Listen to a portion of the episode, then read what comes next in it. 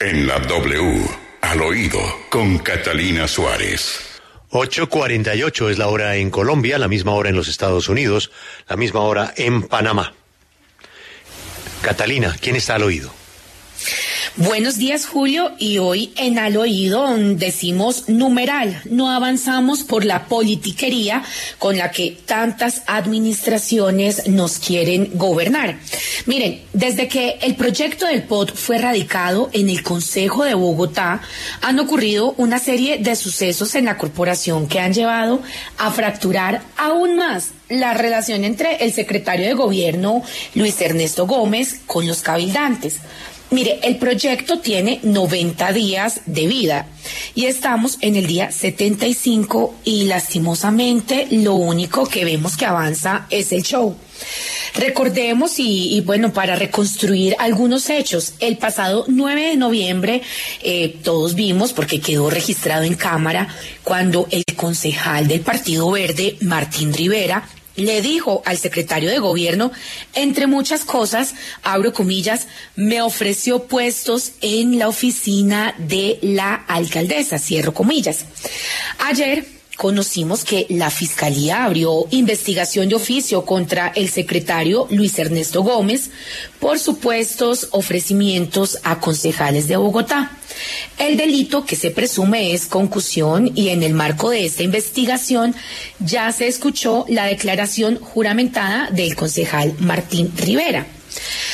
Ayer acá en la W Julio, en entrevista todos pudimos escuchar a la alcaldesa Claudia López que le pedía a los concejales que por favor no retrasaran más esa votación del POT. Lo que hoy en al oído a mí me parece muy curioso es que la alcaldesa no supiera que mientras ella estaba pidiendo eso en vivo, su secretario de gobierno eh, hasta ayer hizo público un documento de una denuncia que interpuso contra el concejal Martín Rivera. Lo curioso no es eso. Lo curioso es que supimos que esta denuncia se interpuso el 16 de noviembre y solo hasta ayer la dio a conocer. Es decir, el fin de semana había podido perfectamente presentar esto para que el concejal Rivera presentara su impedimento y no retrasar más esta votación a la que le queda solo 15 días y la ciudad sigue en el limbo. Por eso eh, quisimos hablar con la concejal Susana Muhammad, quien propuso una moción de censura al secretario de gobierno y queremos saber por qué está proponiendo eso. Entonces, escuchen ustedes mismos. Al oído. Propongo que se haga debate de moción de censura al secretario de gobierno de Bogotá, porque en el decreto 411 del 2016, que son las funciones del secretario, en el artículo 3, una de las funciones es atender las relaciones con el Consejo Distrital en los asuntos de su competencia y en el numeral E, dirigir las relaciones del distrito con las corporaciones administrativas y distritales. En este procedimiento del POT, el secretario de Gobierno Luis Ernesto Gómez no solo ha estado ausente en el manejo de las relaciones políticas en el Consejo, sino que además ha generado una provocación en contra del Consejo de Bogotá al filmar un video en donde acusa penalmente a uno de los concejales por una denuncia que hace el concejal y lo hace descaradamente desde el recinto. Además, envía esta denuncia penal con los logos de la Secretaría de Gobierno como un documento oficial, lo que hace que el concejal Martín Rivera se tenga que declarar impedido precisamente el día que iba a empezar la votación del POT.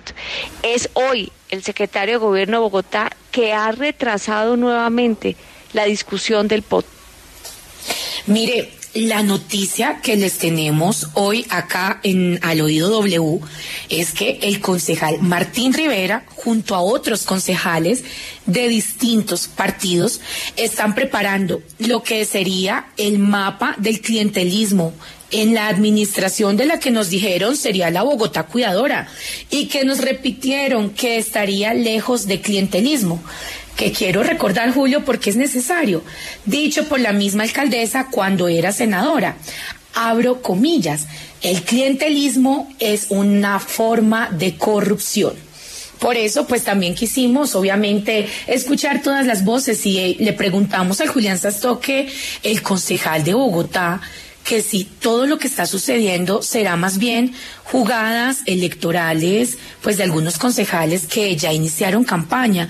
Entonces, escuchemos al concejal del Partido Verde, Julián Sastoque.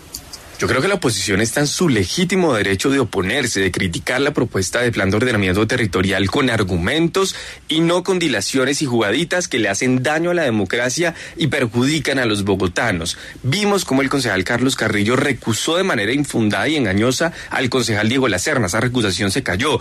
Como un militante en membrete de Colombia Humana recusó a los 45 concejales, nunca se había visto y paralizó la corporación casi una semana. Y vemos cómo además integrantes de las bancadas de oposición se salen de las sesiones para romper el quórum y no poder votar algunos impedimentos, siguiendo dilatando este debate. Así que sin duda alguna el debate es con altura, con argumentos. Y pues es muy ingenuo pensar que esto no responde a cálculos políticos en tiempos electorales. La que sí piensa muy distinto es la concejal Lucia Bastidas, del mismo partido del concejal Sastoque, pues con quien hablamos y le preguntamos si cree que debería el secretario, en aras de mejorar la relación con los cabildantes, renunciar. Y me dijo, y la quiero citar, abro comillas, el secretario de gobierno destruye las relaciones entre el Consejo de Bogotá y la alcaldía. Por supuesto que debe ser, debe renunciar. Entonces, para cerrar, yo quiero hacerle una pregunta al secretario de gobierno, ya que veo que, pues por Twitter no la vio, y es, secretario Luis Ernesto, en el caso hipotético de que se comprobara que usted o funcionarios de la Secretaría de Gobierno, bajo su orden, han ofrecido cargos o han presionado por el mismo tema, ¿usted renunciaría a su cargo? Esto es al oído.